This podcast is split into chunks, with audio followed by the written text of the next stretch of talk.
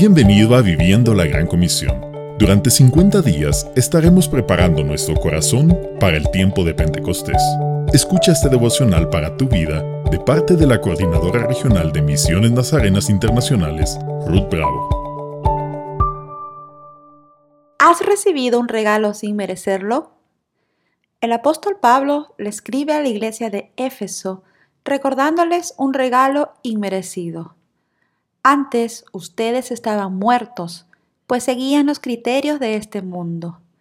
El hombre estaba condenado a causa de las maldades y pecados en que vivía, pero el amor y bondad de Dios le permiten alcanzar salvación.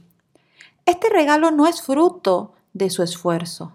No es esto algo que ustedes mismos hayan conseguido, sino que es un don de Dios. La única cosa que debe hacer el hombre es creer. Ustedes han recibido la salvación por medio de la fe. El resultado, el hombre retoma el propósito original para el que fue creado. Él nos ha creado en Cristo Jesús para que hagamos buenas obras.